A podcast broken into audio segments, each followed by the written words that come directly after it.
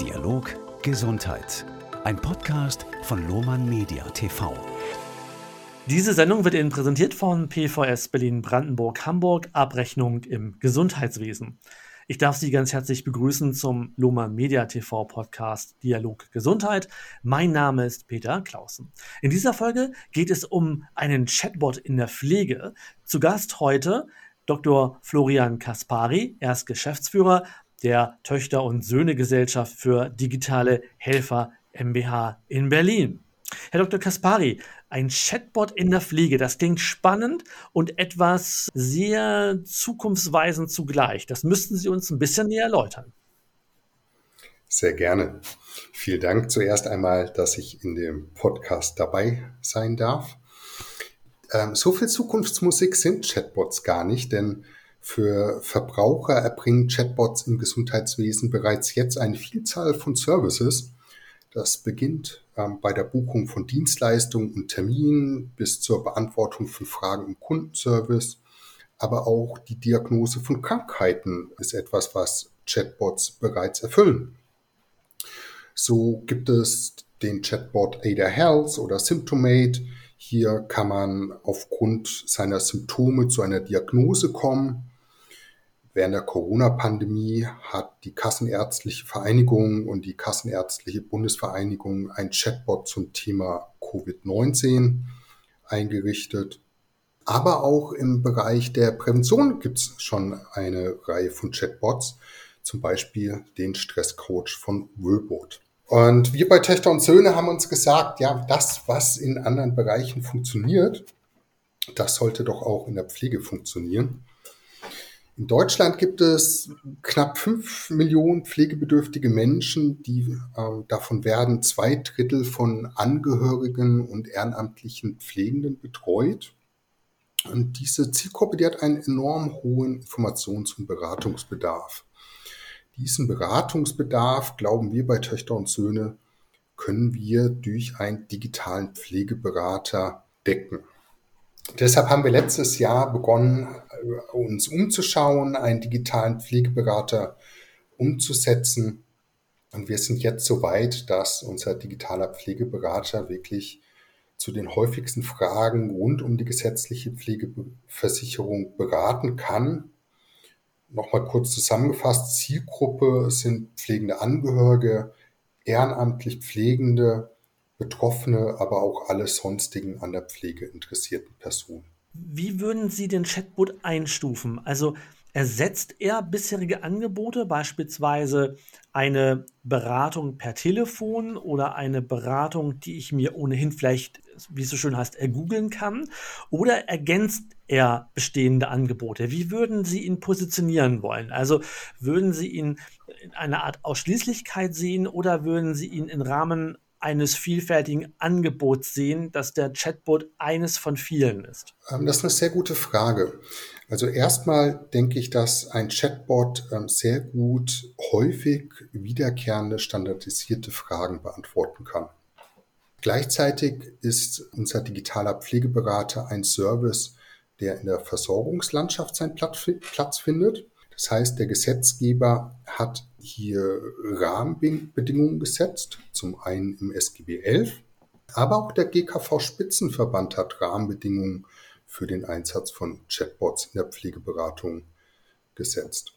Und dort heißt es ganz klar, dass ein Chatbot eine Ergänzung zur Pflegeberatung sein kann und darf, aber Pflegebedürftige und die Angehörige grundsätzlich immer noch den Anspruch auf eine persönliche Pflegeberatung haben.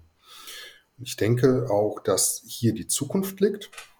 Das heißt, wenn man ähm, abends, nachts Fragen hat, die man sehr schnell beantwortet haben möchte, dann kann der Chatbot diese Fragen beantworten. Aber sobald der Chatbot an seine Grenzen stößt, dann sollte auch immer der direkte Kontakt entweder zu einer Telefonhotline sein oder zu einem Pflegeberater, der dann den Chat übernimmt und direkt die Fragen persönlich beantworten kann. Ich steige noch mal weiter in die Thematik ein und würde mal gerne so ein wenig zur Finanzierung fragen oder zu Kosten.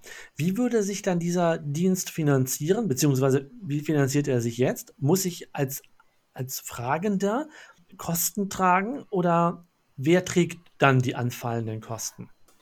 Also momentan ist es so, dass wir, würde mal sagen, noch in uns in der Entwicklungsphase befinden, beziehungsweise wir haben eine Version 1.0, wie wir sie nennen.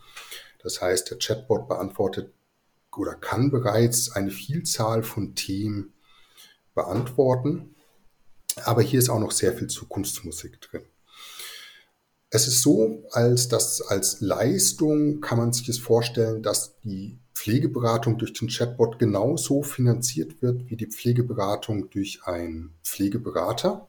Das heißt, hier haben auch die Aufsichtsbehörden ähm, ganz klare Regularien getroffen, wie die Finanzierung letztendlich durch die Pflegekassen erfolgen darf. In anderen Worten, alle unsere Services von Töchter und Söhne sind für den Endverbraucher kostenlos. Kostenlos bedeutet jetzt nicht, dass für niemanden Kosten auftreten, aber der Pflegebedürftige oder Angehörige bezahlen jetzt nicht Töchter und Söhne direkt, sondern die Kosten werden als Leistung durch die Pflegeversicherung erbracht.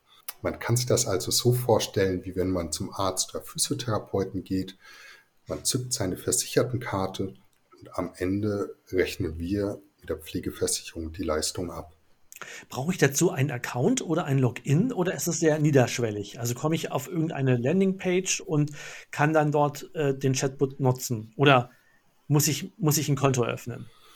Momentan ist es so, dass der Chatbot allen Interessierten kostenlos und auch frei zur Verfügung steht. Hintergrund ist, dass ein Chatbot trainiert werden muss. Im Rahmen der Entwicklung sind wir so vorgegangen, dass wir zuerst eine Literaturrecherche gemacht haben und dann auch gemeinsam mit der Charité nochmal Pflegeberater befragt haben, was sind denn die häufigsten Themen, die bei pflegenden Angehörigen auftreten. Daraus hatten wir dann eine Top-10-Liste ähm, der Themen, die wir bearbeitet haben. Aber ein Chatbot muss trainiert werden. Das heißt, wir müssen beobachten, was für Fragen stellen denn die Angehörigen und auch wie werden die Fragen gestellt? Ein Pflegebedürftiger oder Angehöriger wird nicht fragen, was ist der Entlastungsbetrag, denn er weiß vielleicht gar nicht, dass es einen Entlastungsbetrag gibt. Ein pflegender Angehöriger wird vielleicht fragen, wie kann ich Hilfe beim Einkaufen bekommen?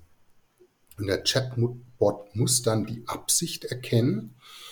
Deshalb haben wir gesagt, in der jetzigen Phase ist es für uns wichtig, möglichst viele Beratungsgespräche durchzuführen. Ähm, wir haben auch daher letztens eine, einen kleinen Beta-Test gemacht. Wir haben mehrere tausend pflegende Angehörige angeschrieben und sie gebeten, sich mit dem Chatbot zu unterhalten, sich mit dem digitalen Pflegeberater zu nutzen. Wir haben dann die Fragen analysiert und dann den Chatbot weiter trainiert. Künftig ist es so, dass die Pflegeversicherungen entscheiden können, ob der Chatbot frei verfügbar ist oder ob man sich vorher anmelden muss. Hintergrund ist, dass der Gesetzgeber zwei verschiedene Paragraphen geschaffen hat. Das ist einmal der Paragraph 7 im SGB 11 und einmal der Paragraph 7a im SGB 11. Die Unterscheidung, einmal geht es um allgemeine Information Paragraph 7. Allgemeine Informationen dürfen frei verfügbar sein. Das heißt, eine Pflegeversicherung oder auch ein Pflegestützpunkt können unseren Pflegeberater auf ihrer Webseite einbinden und das Angebot direkt verfügbar machen.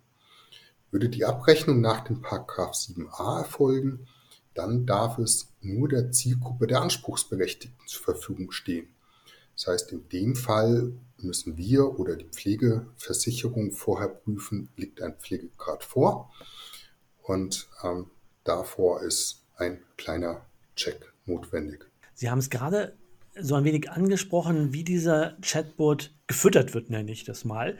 Also auf der einen Seite über ein ständiges Nachjustieren ihrerseits in Absprache mit Fachleuten. Ist auch an etwas sowas wie künstliche Intelligenz gedacht, dass dieser Chatbot von alleine auch weiter lernt, vielleicht auch sogar im Gespräch, das ich mit ihm habe? Eigentlich müsste ich jetzt antworten ja, weil künstliche Intelligenz ein Buzzword ist, was jeder gerne hört. Ähm, tatsächlich liegt hinter unserem Chatbot auch eine künstliche Intelligenz. Das ist IBM Watson. IBM Watson stellt die technologische Grundlage dar, auf der unser digitaler Pflegeberater aufsetzt. Ich würde es eher als Machine Learning bezeichnen. Das heißt, der IBM Watson kann natürliche Sprache erkennen. Wenn ein Benutzer eingibt, ich suche einen Pflegestützpunkt in Berlin, dann kann die natürliche Sprache erkannt werden, die Absicht, ich suche etwas, auch was ich suche, ich suche einen Pflegestützpunkt und wo suche ich es? In Berlin. Das ist in gewissermaßen schon eine künstliche Intelligenz.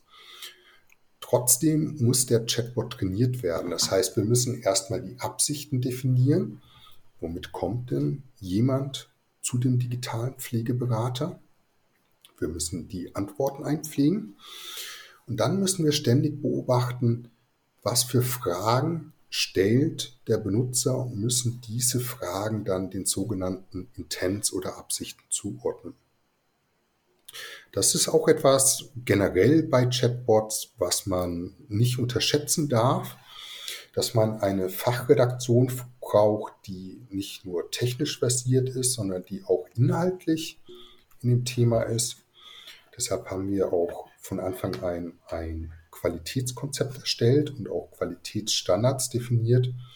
Denn wir müssen natürlich sicherstellen, dass alle Antworten inhaltlich, fachlich richtig sind wenn es eine Gesetzesänderung gibt, dann muss auch gleich am nächsten Tag wieder die richtige Antwort ausgespielt werden.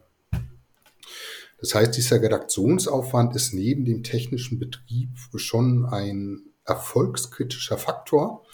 Das Gesundheitswesen kämpft auch mit häufig wechselnden Richtlinien, Gesetzesänderungen. Es gibt neue Themen und die Fachredaktion muss diese Themen im Auge behalten das Nutzerverhalten analysieren und dann entsprechend auch die Inhalte anpassen und ergänzen. Zum Ende des Podcasts schaue ich immer so gerne etwas in die Zukunft. Das ist zum Teil schwierig, zum Teil ist es spannend. In Ihrem Falle, wo würden Sie den Chatbot oder dieses Konzept dann in einem Zeitraum von drei bis fünf Jahren sehen? Und wäre es Ihrer Meinung nach auch übertragbar auf andere Bereiche. Also jetzt nicht nur im Bereich der digitalen Pflegeberatung, sondern das Gesundheitswesen ist ja sehr breit in der Fülle dessen, was ich gerne an Informationen bekommen möchte. Also könnten Sie sich beispielsweise auch bald ein Chatbot vorstellen für Erkrankungen, die ich habe. Also die Frage ist im Grunde genommen, wo würden Sie konkret jetzt diesen digitalen Pflegeberater sehen und wo würden Sie vielleicht dieses Konzept insgesamt in ein paar Jahren sehen? Wie ich ja eingangs gesagt hatte, es gibt bereits schon eine Vielzahl von Szenarien, in denen Chatbots in der Versorgungslandschaft eingesetzt werden. Ich gehe davon aus, dass die Angebote immer umfangreicher werden. Am schönsten, wenn man in die Zukunft schaut, finde ich den Blick nach China, WeChat. Mittlerweile kann über WeChat so gut wie alles erledigt werden.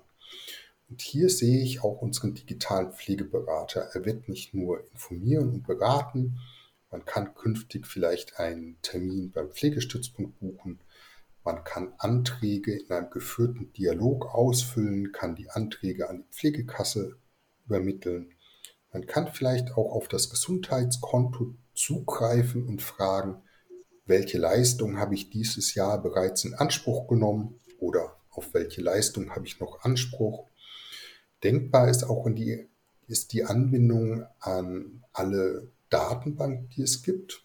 Also der Chatbot kann auch die Frage beantworten, wo finde ich einen Pflegedienst mit freien Kapazitäten in Potsdam? Also ich glaube, dass sich Chatbots in der Zukunft in der Gesundheitsversorgung zu Service, Services entwickeln, die extrem mächtig sein werden und eine Vielzahl von Leistungen erbringen können. Ja, vielen Dank Ihnen, Herr Dr. Kaspari, und Ihnen, liebe Hörerinnen und Hörer, Dank für Ihre Aufmerksamkeit. Nutzen Sie gern auch die Kommentarfunktion.